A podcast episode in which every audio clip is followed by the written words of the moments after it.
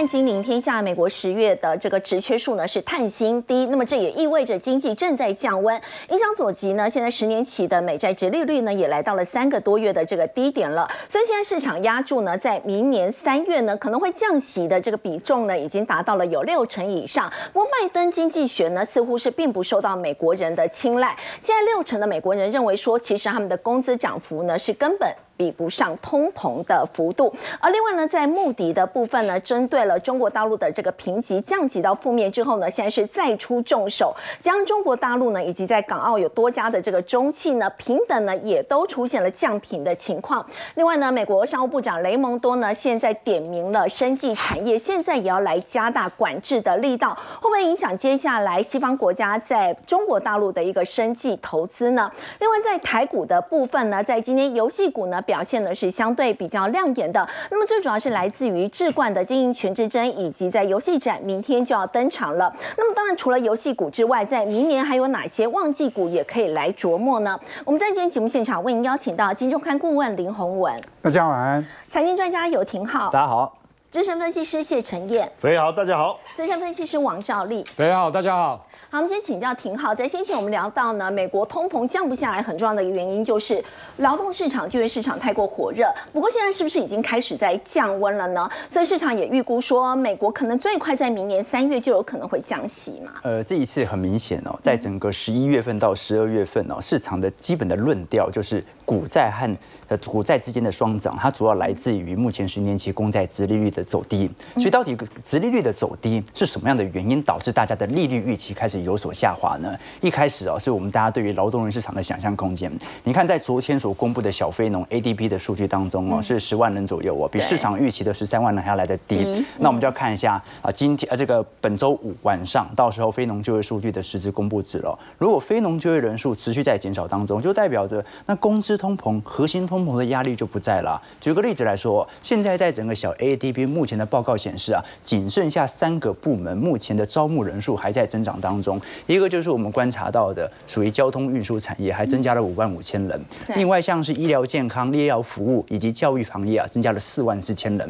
金融部门的部分呢，稍微增加了一万一千人左右。对。可是其他部门，你像是属于建筑业或者像是休闲业。制造业的部分已经开始进入到显著的收缩，所以如果已经没有开出这么多的职位空缺数，那就说明的未来的薪资通膨就不会有太大显著的拉抬。那我觉得有一个直观的要点可以供投资朋友来参考借鉴啊，只要大家发现新闻上。罢工的讯息、罢工的新闻越来越少，就说明着市场上的确劳动力市场已经没有这么紧俏了。工作不高不好找，不敢随便罢工。对啊，前阵子还有三大车企巨头的罢工嘛，哎，现在感觉好像越来越少了。那另外一点就是 OECD 在昨天所公布的通膨数据哦，已经创下了两年以来的最低水平。那虽然现在还在六个七六到七个 percent 左右，可是美国的部分哦，预估应该在明年上半年通膨率就有机会来到三个 percent 以下了。为什么这么说？因为目前来看哦，对于通膨的最佳领先指标是什么？就是油原油价格、汽油价格。油价一下跌哦，通常隔一到两个季度以后啊，总通膨率是一定下行的。那我们可以观察最近全美的汽油平均价格，现在已经收到三点二四美元每加仑了。那你可以具体观察，你看今年九月份为什么大家在恐慌、害怕什么呢？因为今年九月份的。汽油价格是比去年来的高的，它对于通膨是一个年增的作用，所以大家就很担担心了啊，会不会下半年通膨又再起了？结果现在啊，点位是怎么样？比二零二二年和二零二一年，比去年和前年都来的低哦。这说明什么意思啊？现在汽油价格对于通膨又进入到显著的副作用。对，而且哦，汽油价格还是落后反应。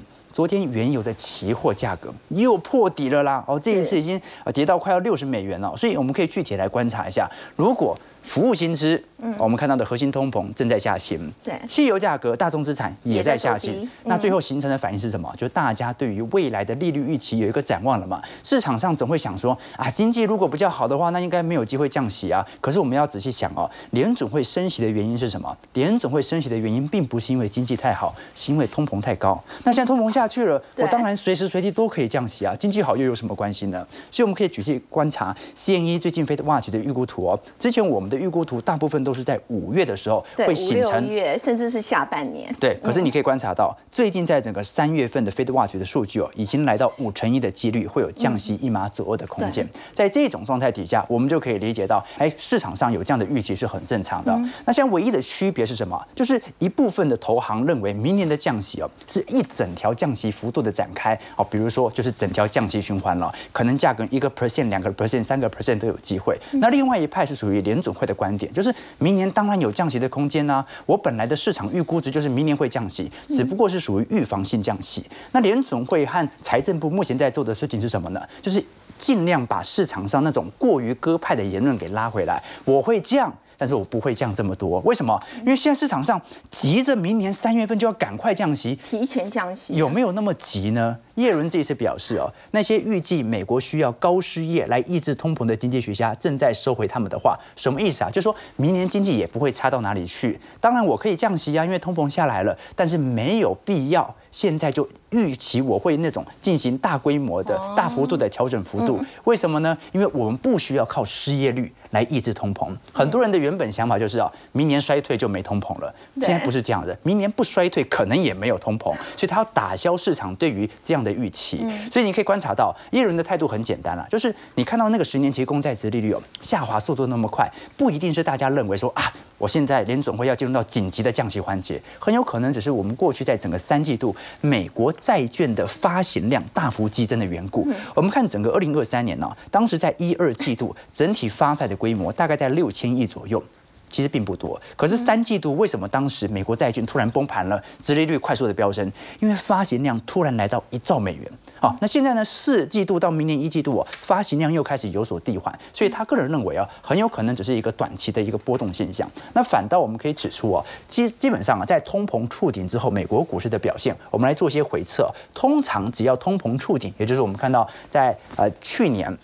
基本上通膨就已经有显显著的这个见底的一个迹象，慢慢的回落。那你可以观察到，大部分股票价格的走势啊，都是属于上行的。本波的上行趋势其实蛮符合过去历史的惯性哦。那只要明年出现的衰退不是属于劳动力市场那种大幅高失业的衰退的话，那么这条牛市它就会具体的确认。那反而对于债券资产来做观察的话，也是一样。当联准会的政策利率高点已经出现之后，十年期公债值利率你会发现呢、无一例外也全部下下行。也就是说明年的那种状态，很有可能是股票市场缓步持续的推升，而债券市场则是见到绝对的低点，也开始进入到上行的阶段。也就是从现在的谈话当中啊，我个人会认为啦，老美国劳动力市场是不是正在降温？是，但是绝对没有到那么差。而现在整个数据都显示，明年至少从上半年来看是恰到好处的两个季度。为什么呢？第一，通膨低。第二呢，经济至少还在持续的向行，我觉得这样就没有太大的问题。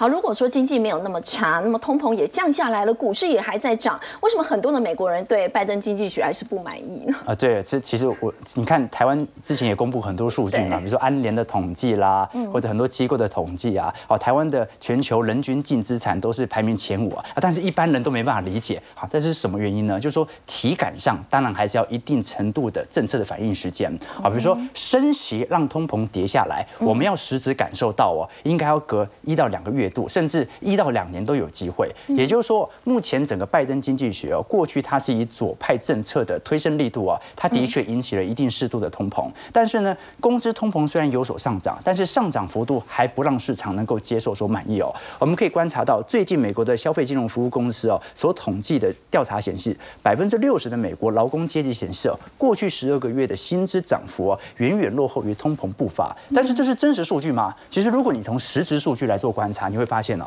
现在美国每小时的时薪薪资的涨幅是四点一 percent 哦。目前美国的通膨率已经下滑到三趴了哦，所以其实美国的。工资它是跑赢通膨的哦，就目前状态来看。但是为什么说大家体感还不是特别明显？为什么？因为这个时间线哦，一直到今年中旬才开始发酵。好，所以很有可能大家的这种论调还是集中在去年的体感的感感受程度。六成美国人认为薪资涨幅跟不上通膨。对，你看哦二零二二年嘛，当时消费者物价指数多少啊？八趴九嗯趴，薪资涨幅是多少？五个 percent 也很高，但是中间的 gap 很差，大家还停留这样的一个想象空间，所以我们还是要。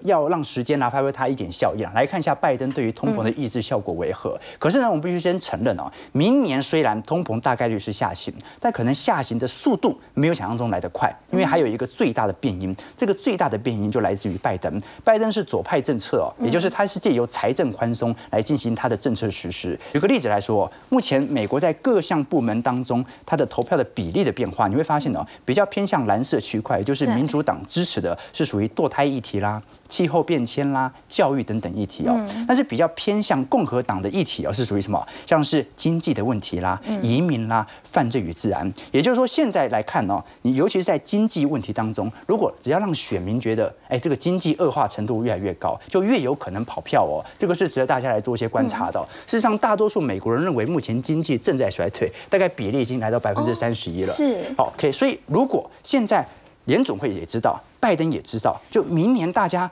他能够持续执政的唯一方式，就是让大家觉得没有经济衰退。对，那该怎么做呢？就是持续进行显著的财政支出。我们可以观察到，美国总统任期有各个年度的表现，通常第三年，也就是今年啦，资产表现是最为亮丽的。其实可以理解哦。但是通常在第四年，涨幅也会明显优于第一年和第二年。所以明年的二零二四年呢，你可以观察到，它还是有一定政府的支持力度。原因就来自于在总统大选年，就算你不跌，我也尽量不让股票市场出任何的。事情，在这种状态底下，美国的联邦政府支出，你可以观察到，到现在还在一个显著的上行阶段。什么意思呢？GDP。当中有很多的组成，有消费、有投资、有出口减进口，但是一个重要的因子就是政府的支出。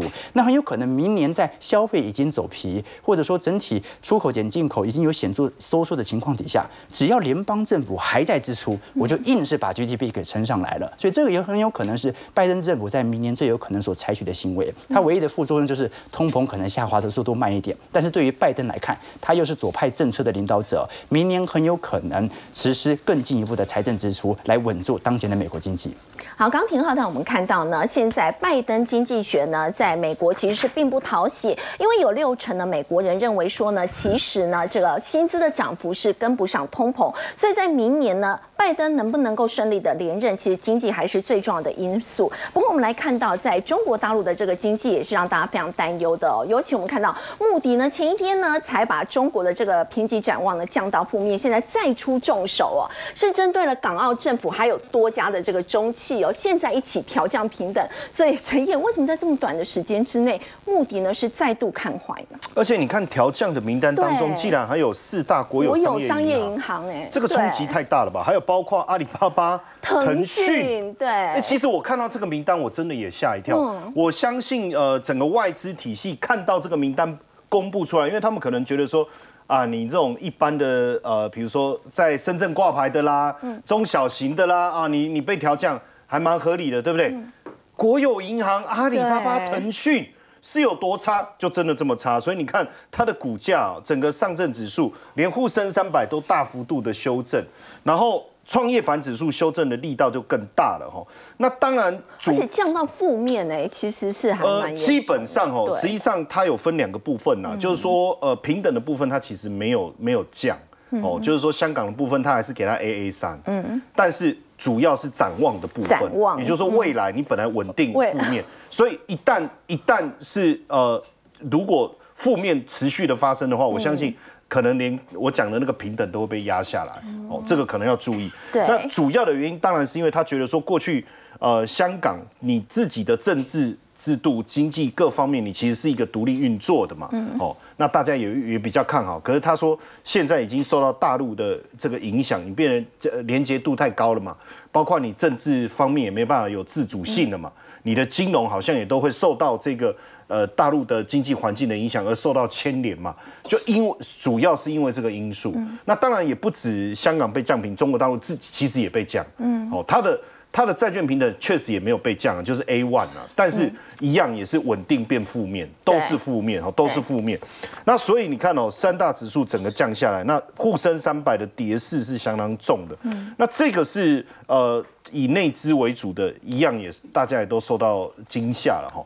那如果我们去看这段时间以来啊，MACI 中国指数哈，用人民币跟美元计价，其实今年的跌幅都还是持续的在创，跌幅都还在创纪录了哈。你看也跌了十五趴。嗯。可是假设我们去看 MACI 新兴市场把中国拿掉其实赚钱的，哦，涨了十三趴，哎，所以你看说，中国拖累的吗？应该是被哎，所以我我觉得如果整体来看的话对，这个拖累的程度应该是蛮大的哦。对所以对中国来讲。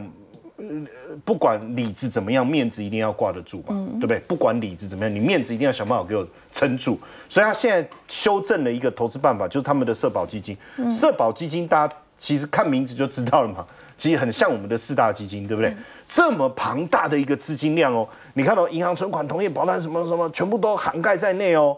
好，这个金额非常的吓人哦。然后这个资金你可以去投资股票，嗯，你可以去投资，而且你最高你看哦，股票类你可以投到四成，对，哇，这不得了哎！因为一旦这一开放进去，扣掉原本已经买的，还有五千五百亿的资金可以进场，对好，还可以进场，这我讲还可以持续进场是。当然，它可能可以带来三个很大的效果。第一个，对流动性一定有帮助嘛，你这么多钱进去买，对不对？第二个，一定可以给这个股市的结构带来比较稳定嘛，因为毕竟它都买价值型投资，时间会拉比较长。第三个是什么？哎，会不会有一个定价效果？就我把这个锚定下去，但有没有效我们不晓得，因为这当中包含了中国人寿跟新华人寿，他们成立了一个这个救市基金啊。好、可你你要这这就很像很像这个香港不是也有救市基金嘛？哈、嗯对然后呢，五百亿，这个看起来这因为你看这两个人民币500亿对，这两个都要一起出手嘛。这个五千五一定比较大嘛。对哦那这五百亿有有没有效果？我相信也有，因为参考过去他们这种，而且他进去可能也会去买这个，把 ETF 的概念嘛，就把这些成分股都买进来。但是有个有趣的事情，说来我们成立救火队，我们去救火。对不对？然后他大家就哇很帅，这样唰从滑杆这样还滑下来，然后就开始拿水枪一直喷，结果自家后院在着火啊！那你们自己也着火了怎么办？不用怕，继续救。什么意思？就他们股价自己在跌，对，那不是很狼狈吗？很狼狈很狼狈吗？那我刚才在讲嘛，我说理智怎么不管怎么样，面子要挂得住。为什么我会这样讲？我们来看一下理理智好不好？哦，理智是什么意思？就是自己的状况到底怎么样哦。中国典瑞传媒人文人物娱记哦发了一个文说，目前有多少中国多少公职人员？八千万哦，嗯，那占人口百分之五，哎，看起来不多啊，百分之五而已啊，哦五趴的公务人员嘛，还蛮合，好像这个、这个比例我觉得还好。对好对可是待遇支出达财政支出百分之四十，这个就很多了，四十趴哎，这就很多了。等于是说大家拼四十趴的财政大家拼了命的缴税啦，干嘛啦？哦，怎么样都吃不饱啦，想办法赚外快啦。哦，结果占百分之五人口的人用掉支出百分之四十，十兆人民币哦。嗯，然后呢，月月均薪资五千，退休金一万。比较之下，其实一般民众的状况其实还是蛮蛮辛苦的、哦，嗯而且内外交迫。为什么讲内外交迫？哦，中欧峰会哦，七号在北京举行，今天在对北京召那开，对嗯欧盟的执委会主席他警告，你看又在这种大型的公开场合，他警告他说，欧盟的成员国不可以一直容忍贸易失衡，不可以一直容忍贸易失衡，就是说不可以中国一直赚我们的钱啊，我们都没有赚到中国的钱，这就贸易失衡嘛，不行嘛。那你可不可以去调查一下中国对电动车的补贴？为什么要特别低电动车？嗯，因为中国的电动车大量出口卖到欧洲，它的价格可以很漂亮，其实来自于在中国大陆政府的补贴。所以有有没有其砸有没有有没有补贴导致这个贸易失衡的可能性？你要去调查嘛。那如果是这样，就把它给断了嘛。那这会影响到中国未来整个电动车的发展？是实际上这个发展，呃，这个影响已经在发生了。为什么？你看中国电动车未来汽车，好营收哦，第三季是成长四成。当然比预期低啊，哈，这个我觉得可以理解。可是亏损增加一成，营收成长的过程中，亏损还增加，然后你还可以一直对你还可以一直把车子卖出去。所以为什么欧盟执委会会有这样的质疑？就说你的补贴的对这个部分，我觉得是很有道理的。那当然，第四季它是目前的展望是不好。然后另外一个，你注意看哦，未来汽车打算分拆电池制造部门。因为这个该公司转亏为盈、降低成本非常重要的一个部分。好，那也别忘了哦，路透现在他特别讲这件事情。那有没有记得我们在讲美国，它不是要特别针对电池的部分，你的制造、你的这个这个这个材料是不是来自于美国本土？如果不是，也不给补贴这件事情吗？所以我觉得他们也也走已经在铺路了哈，就是说未来汽车也正在铺路，所以整体来看，过去他们引以为傲的电动车产业，他们靠电动车赚了非常多的这个外汇，这个部分是不是也开开始产生影响？好，再继续看哦，苹果现在跟供应商讲，他说他看倾向从印度工厂推出 iPhone 十六的采购电子，什么意思？也就是过去呢。苹果的采购是不是大部分都在中国完成？嗯，那现在大家不是在做所谓的呃呃去中国化嘛？去中了，嗯，那去中跑到哪里去？印度。那大家都怀疑说，苹果真的会大量的在印度采购吗？那这个这个讯息出来不是确定了吗？iPhone 十六的电池未来它就以哪里为主？印度为主，它要实现摆脱中国的依赖，实现什么供应链多元化？而且我记得当时。苹果就有讲，他说中国的呃，在在就是他们整个手机在印度的比重，他想要一口气从五趴以下拉到百分之二十，所以现在去中化的趋势确实。已经成型了。好，刚刚陈彦带我们看到是现在去中化的这个趋势呢，是持续在进行，包括在电动车的部分呢，欧盟要针对这个补贴的部分来进行调查。另外呢，美国的部分除了我们在先前也提过的半导体以及 AI 之外，现在是不是也针对了在生技产业呢，也要寄出了一个更大的一个出口管制呢？这是美国商务部长雷蒙多说呢，即便企业担心，但是他们在必要的时候呢，会推出更多对中国的出口管制的措施。师，那么这当中呢，特别在这一次也有提到了生技跟量子运算呢。要请教洪文哥，现在如果说针对生技产业这样的话，所以等于对中国大陆接下来的生技发展，西方国家如果到中国大陆去投资的话，现在整个步伐都会放慢了吗？是，嗯。好，那我想这一次哈雷蒙多的说法哈，我想我们特别把这个生计抓出来讲哈，因为过去他是事实上他比较都不强调这个哈，他会强调 AI 啦、半导体、量子计算嘛哈，那这次特别讲到生计，所以我们就聚焦生计。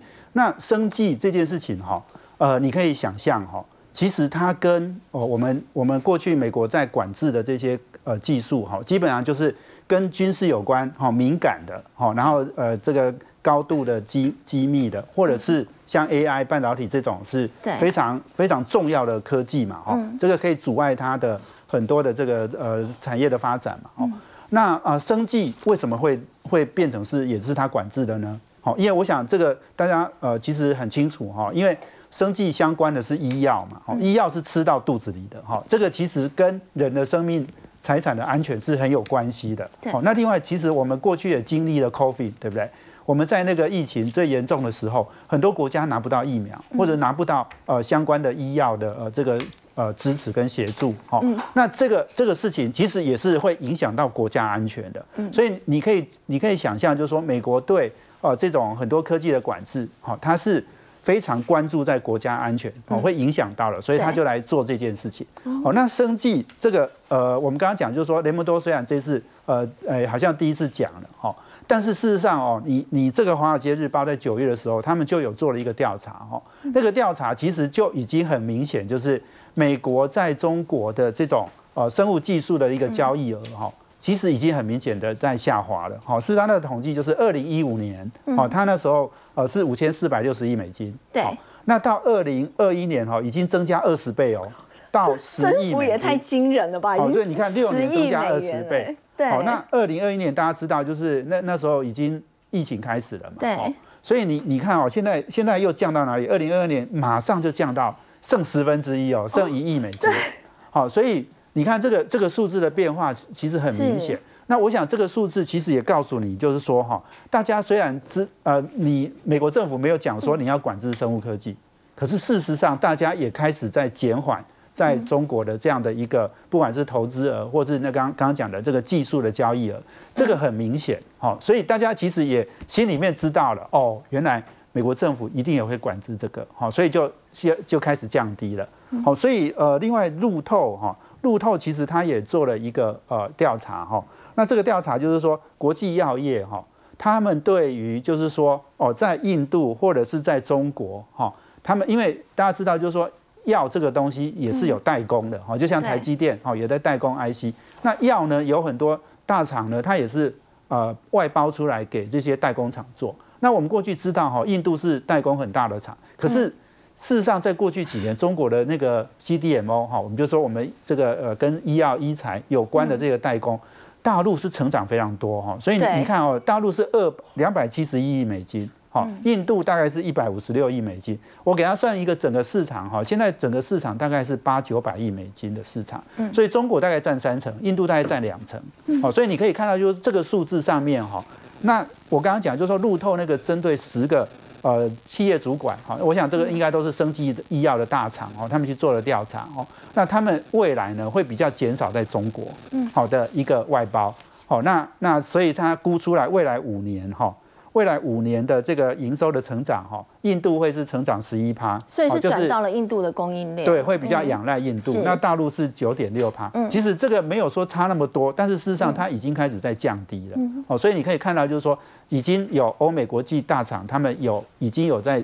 呃，减少在大陆的一个代工的力。好，如果美国针对生技业去中化的话，那么对台湾来说，会不会是一个很好的机会啊？其实宝瑞的董事长呢，在今年七月就有提到说，美中关系给了台湾的 CDMO 厂三到五年高速发展的这个机会。因为中国买方红哥现在减少的话，等于说呢，有能力的公司呢，这就是他们来进行并购的一个很好的时机。我想宝瑞董事长盛宝熙哈，他讲这个是很很具有代表性的哈，因为宝瑞是。台湾目前 CDMO 业务做的最大的公司，好，那他今年前九月大概营收已经超过一百亿了，哦，那当然一百亿在整个全世界，好，那个其实是很小然后，不，但不管怎么样，台湾的成长性是很快的。那另外宝瑞他这个讲到就是说并购，哈，因为宝瑞也是过去靠并购起家的，哦，那他事实上他在挂牌的时候不到十亿的市值哦，他现在是六百亿的市值哦，六十倍哦。哦，那那他并了大概五五到六个哦，那个很大的案子哈，那让他扩扩充的速度很快。嗯，那他就讲到就是说，其实在过去的并购案里面哈，过去都有中国的这种并购方来参与。嗯，可是这几年呢碰不到他们了，因为没有人要卖给他们哈，大家就开始去中化哈，去中化不是只有说业务啊什么不做哈，连并购都不给他们并了哈，所以那这个从你从这里来看就是说。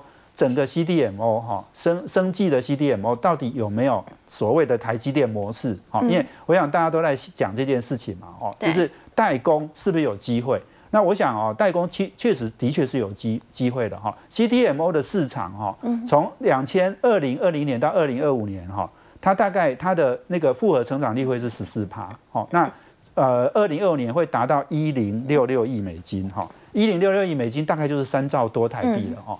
那大家知道，就是说晶圆代工哈，也大概是四五兆台币的市场，对，哦，所以你说这个生计哈，有有这个代工有三兆，其实也是不小的哦，对。但是我刚刚就讲到，就是说你整个市场哈，呃，中国占了三成，印度占了两成，哦，那当然还有很多欧美企业啦，日像日本的富士软片哦，富士软片也做代工哦，哈，是。那那个百灵加英格汉，还有瑞士的龙龙扎，哦，这些都有都有做，哦，那台湾怎么样抓到这个机会哈？那我觉得，当然就是说，刚刚讲的美中在做这种呃这种角力的时候，它如果限制的话，那对台湾当然是比较有利。哈，那那很多的这个订单会会愿意交给台湾去做。好，那我另外再讲一个，就是国光生技哈，国光生技大家都知道是做疫苗嘛，哈，嗯。但很少人知道哈，其实它有一半的业务是做 CDMO 哦。哦，所以国光生技的 CDMO 它的业务比重也很高，很高哈，五十五趴以上。那那它主要哈，它它做了四个客户，有做那个抗凝血制剂，哦，也有做流感疫苗，哦，然后另外也有做眼药的哈，那个那个韩国的那一家哈 SCD，另外还有做注射，呃，注射的那个针筒，哈，就是预充呃田预充填的那种针筒，所以也就是说，它不是只有做药，它也做医材，哈，医材类的哈，所以整个 CDMO 的市场其实是规模是大的，但是它有一个风险是哈。这个国际大厂授权给你做或给你代工哈，它跟这个 IC 的代工不太一样，是说那个药的代工哈，其实风险很高。好，也就是说你如果出一个状况哈，因为大家知道药是吃到肚子里，对，那那个那个是会死人的哦。所以这些国际大药厂哦，如果有出什么状况，他会让你赔很多很多的钱哦。那这个当然是它很隐藏的一个风险啊，这个也是台湾企业做这个 CDMO 要注意的地方。好，另外我们要来关注的是在游戏产业。我们说到游戏股呢，在今天早盘的时候真的是开外挂，但最主要的原因呢，是在游戏展的部分，明天就要登场了。另外一个重要的原因就是智冠，智冠的经营权之争，我们要请教赵丽哦。智冠呢，因为爆发了这个经营权之争，所以我们看到它十一月的涨幅非常的惊人哎，整个十一月竟然涨了将近一倍哎。对，这个可以说是台股当中我最近最强势的股票了。好，那我们先了解为什么智冠它会长成这样子哦，当然一定有原因的啦。我们先来看原因的部分，因为它有股权之争，原本的网银国际就是所谓的智冠的一个大股东。那最近来讲的话，它的股权原本不到两趴，短短的两个月之内，它的股权增加到十点六趴。大概就是一点三五万张的水准。好，那你你试想嘛，当它的成交量你看一下，最大量最近才九千多张啊。那你你看的，就是说最近来分盘交易，因为涨太多了，你知道吗？那他总共买的大概一万出头张，总共的股权是一点三五万张，所以你觉得这个地方的筹码其实相对上来讲被他锁住之后，其实蛮安定的啦。哦，我觉得股价基本上来讲，应该当然还有机会，因为就过去来讲，其实股票都是这样。嗯，当这个肯定是传已经传出股权之争，那他的股东会，去年的股东会在六月底。嗯，那两个月，今年就去年的话，呃，今年在六月底啦。那明年基本上应该也是在六月底。嗯，那要股东董事改选，大概在前两个月，股东会最后过户日。好，那所以在目前到明年的四月底之前，其实他们有可能都还有股权之争。那等到股东最后日过了之后，才会收购委托书，那时候才会变成所谓的委托书之争。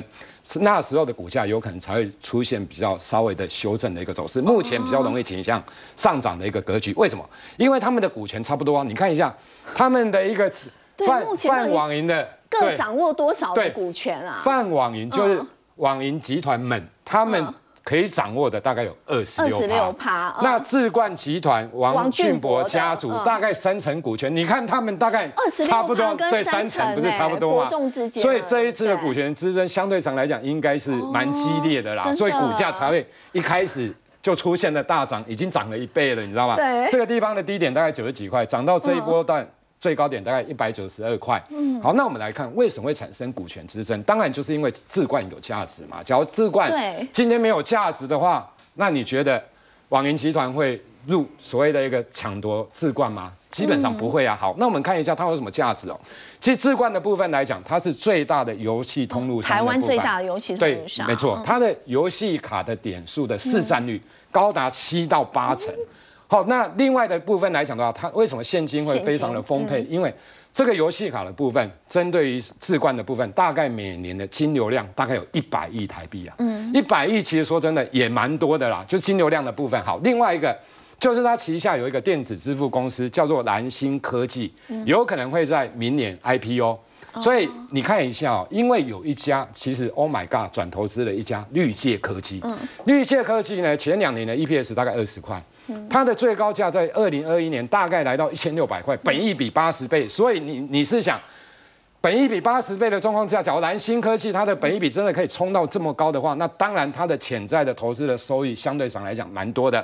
那蓝新科技线上线下线下的第三方支付哦，其实说的大概每年的金流量大概有一千亿，这个是一百亿，那这个是一千亿，所以它由由此可知，它真的有非常庞大的金鸡母，所以呢。在网银集团的部分，当然就会想要抢夺经营权的部分。第一次的时候是在二零一八年，那时候要抢夺，结果只抢夺到一席的董事。所以他有势在必得决心，一定要拿下。其实看到的就是这块利益。是啊，没错啊，他非常大的一个庞大的利益。好，那第二次来讲的话，就三年之后董监改选嘛，二零二一年的时候，其实自冠礼让他，给他多一席的独董的部分。那这一次呢，二零二四年明年的时候，你看这个。所谓的一个经营经营权之争，看起来应该会非常的火爆啊，非常的一个激烈。所以我觉得哦，其实以以智冠的一个股价这样的一个大涨之下，它当然也会带动一些的题材，比如说像游戏的概念股的部分，它基本上来讲，它就有比价的效果啦。而且游戏股每次在寒暑假的时候，其实都会发动。对，没错。你看一下哦，刚刚所提到，刚刚除了它的这一些。所谓优势之外，哈，其实你看一下，它的上上现金高达四十九点六亿，嗯，它的股本才十二点七四亿，你看它的账上现金真的比股本就非常的大。EPS 的部分来讲，其实今年前三季也比去年前三季同步成长蛮多的。今年前三季五点五五元，去年前三季是四点八元，所以其实本业业外说真的，置冠都非常的好了，才有这样的一个经营权之争啊。哈，那。橘子的部分来讲，刚刚有提到，因为整个明年的寒假的部分，其实往往都是游戏热卖的时候，因为要去买点数卡啦等等，嗯，所以当置冠拉高了比价的一个空间之后，其实这个地方也会带动其他相关的对，因为网银国际跟橘子它是策略联盟嘛，共同合作嘛，所以。在这样的情况之下，你看一下哦，其实它的今年的前三期的 EPS 三点三六，其实它账上的现金也蛮多的，三十五点六亿，股本十七点五四亿，大概比股本多了一亿，所以我觉得基本上这个会有比较的效果了。那另外的部分来讲，就是 WiFi 七啦、网通这一些，其实在明年上半年整个绩效成营收的部分，我相信也会出现大幅的成长。好，那你像起基的部分，为什么？因为它新纳入了零零五六，跟所谓台湾中型一百的一个成分股，所以呢。十十二月十五号交易日结束后会生效，所以被动式的买盘在这个地方会买进。可是，所以讲主动式的人，当然他会先卡位啊。所以你看它的股价相对上来讲，我觉得未来也有机会。现在已经整理很久。对，整理很久，这个都算整理过，我觉得有机会了。好，那来企业的部分来讲，也是相当，这个就是合意的合作啦。就是我入股的时候，不像这个。经营权之争啊，那这个人家是合意入股的，合意入股基本上两边讲好的，讲好的，基本上他比较一开始的时候就一一加一大于二，对，像这种敌意并购的，一加一开始的时候都不太会大于二，一般过往的并购效益一开始就不会这么大，对，不会那么大嘛，因为你看之前的泰山，合意的基本上讲好，当然对啊，互相合作嘛，对，所以这个假如真的改选完之后，我的意思说股权完之争之争之后，这个就。不太能碰了啦。那现在当然是，那这个合一并购呢？你看一下，有爱普，又是所谓的联洋集团的部分，就是联电集团，然后又是 WiFi 所谓的博通 WiFi 七的一个全球唯三的一个电源管理 IC 的一个设计的部分。法人估今年 EPS 大概五点三，明年大概七块钱以上。其实股价刚好也修正，对修正的，然后刚好在这个大量区的低点附近，我觉得基本上都会有向上的一个机会的。好，我们先休息一下，稍后来看到是在全球呢，健身俱乐部的产业规模呢，可以说是越来越大了。但是呢，我们说到这个经营健身房，到底要如何去提高它的续约率？我们先休息一下，稍后来了解。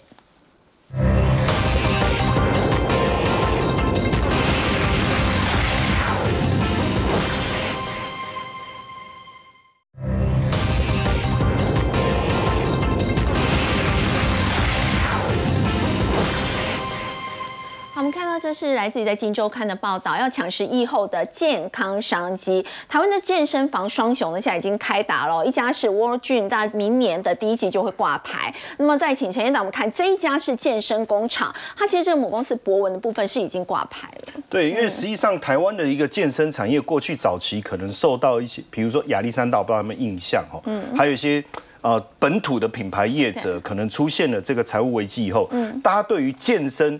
缴费的这件事情其实都有一些压力，嗯，可这几年确实年轻人开始这个健身的风潮，你看我的就知道有没有？哦，这个这不是漏感，这不是漏感哦。好，那大家开始去健身房，尤其是年轻人越来越喜欢去健身房。那以目前来讲哦，尤其是在疫情这段时间做了一番的一个呃，这个叫产业的调整哦。现在这个蜗苣不是蜗苣，蜗苣是火锅料，蜗苣嘛。蜗苣哦，它的市占率已经达到了五十四趴，哎，这个很惊人呢，很惊人呢。对，而且大家知道，它在一呃，因为它在美国跟澳洲其实都也有据点，但在台湾其实是做的最好的。那另外我们本土的品牌这个呃博文呢，大概占二十四趴，也非常的惊人。那其他大概就分散一些小品牌。那其实他们共通的几个特色，我特别强。特别跟大家分享，就他们都采用所谓的月的订阅制，为什么？因为我我刚才讲，这已经产生了一个呃改变了嘛，哈。第一个哈，他们订阅制哦，就让你每个月付款，所以其实曾经有人问过说，所以不用一次缴，不用。那他会觉得说，我我每个月缴，你觉得我我我下个月就倒，那你才损失一个月。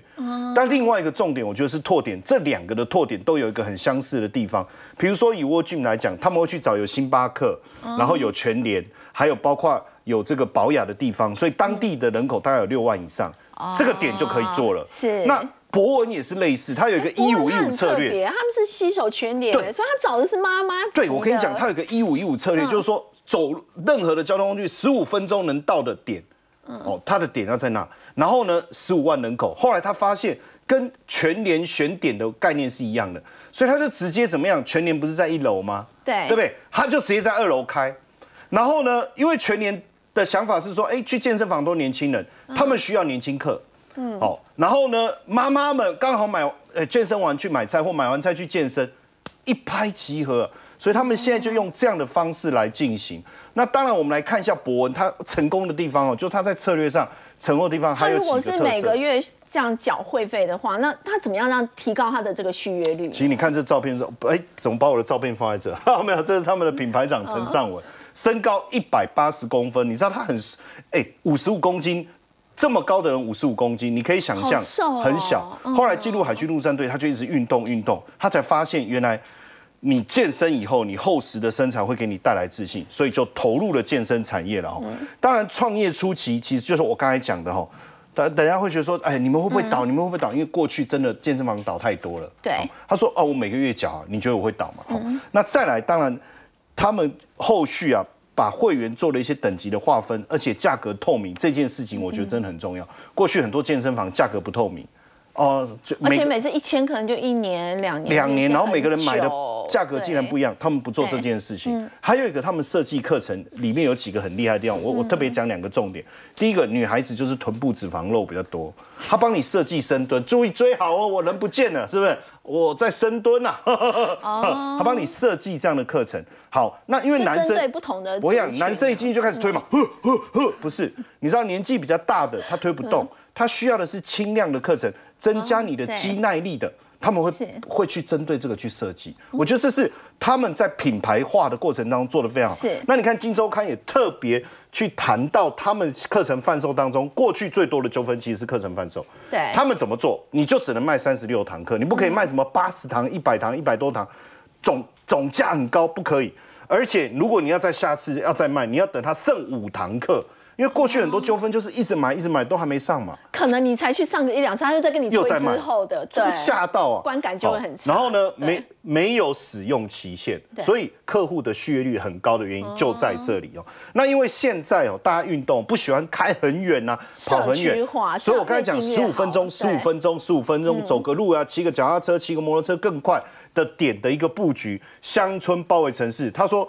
即便你说屏东啊、花莲其实都可以。现在台北市啊，他觉得他的点还据点还不够。其实我已经有看到几个健身工厂，其实他那个玻璃门面非常，就整个透明，你就可以在那边看到啊，好多美女，你就进去健身，也有一个正面的效果吧。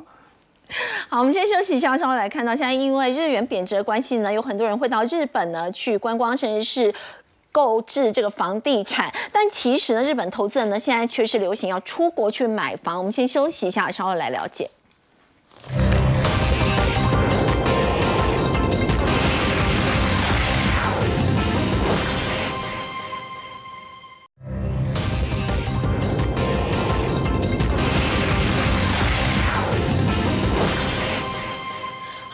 贬值的关系呢，很多人会到日本去购置房地产或者是观光，不过挺好。其实日本的投资人他们为什么却是跑到国外去买房呢？对啊，这其实是很两极化的现象。因为对于你像巴菲特这样的这些投研机构来看呢，其实今年针对日元资产的持有是非常兴奋的，非常乐观的。那除了日元本身很便宜，美国本身美元购买力增强之外哦，另外一个原因来自于哦，市场正在对赌日元政策利率的转向。你想想看哦，我现在持有大量的。美元，我不断的去持有买入一些日元资产，我买的很划算，这是第一件事情。可是我的目的还是增值啊。那如果日元我买了之后它一路贬下去，那我现在买的日元资产以后也不值钱啊。所以市场上正在进行大量资金流入的时候，某种程度就是预测，哎。可能日本央行的政策利率可能会转向哦，到时候我这些日元资产也会因为日元的升值，可能赚取更多的汇差。所以你可以观察到哦，这一次像是神原英之哦，他认为海外投资者对赌利率政策转向的可能性越来越高啊，因为以往日本的经济成长率每年能够有一趴就很不错了，今年预估可以来到两个 percent 哦，哎，那那么强劲的经济增长率啊，基本上就足以让日本央行有可能有货币政策退场的退场的机制存在。原因为何？因为我的经济够好，我干嘛还需要靠贬值来拉抬我的出口呢？那事实上我们可以了解到啊，海外投资者之所以如此青睐日元资产的主要原因，我们看美日十年期公债利差就可以了解了。你看当时在二零二零年呐，甚至是不到一个 percent 哦，也就是你投资美国公债跟投资日本国债本身回报率没有太大的区别哦，因为都是零利率嘛。对但现在中间的 gap 差距是接近四个 percent，也就是说啊，基本上哦，美国人的购买力哦，相对于日元是增长非常多的，加上日元最近又在挑战回一百五十元的关卡，所以的确就有非常大笔的资金来流入，而且流入以后，我就对赌。未来一年你有可能政策转向，到时候的日元也赚取获利的报酬。那另外一方面呢，反而是日本投资者最近很有趣啊，你可以观察到日本投资人以二十年来最大的手笔在国外买房，可是现在日元贬值，他们到国外买房不是不划算？哎，对。但是你们要了解到一件事情哦，首先哦，日本人所拥有的美债持有的规模量是全球第一的，也就是说，日元虽然在贬值，但是日本人长年期投资美债的这些美元的配息收入是很高的，也就是日本人手上有一堆美元，好，那他手上有一堆美元，他会回来买自家的日元资产吗？啊，基本上是不会，为什么？因为他觉得日元很有可能会在贬值嘛。你可以观察到啊，现在整个日本的通膨率哦，已经开始进入到下行阶段。如果它通膨还在上行，那我的确就有要有必要升息了嘛。可是现在。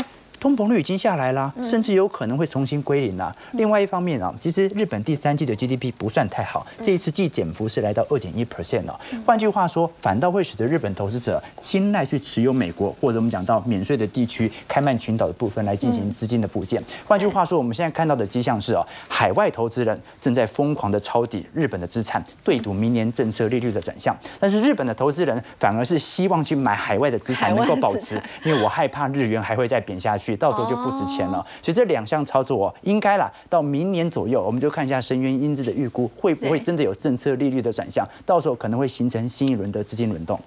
好，我们先休息一下，稍后来看到的是呢，这个马斯克旗下的这个 SpaceX 是不是更值钱呢？在最近他们讨论要以更高的估值来出售内部的股票，那么相关的一些个股呢，会不会被带动？我们先休息一下，稍后来了解。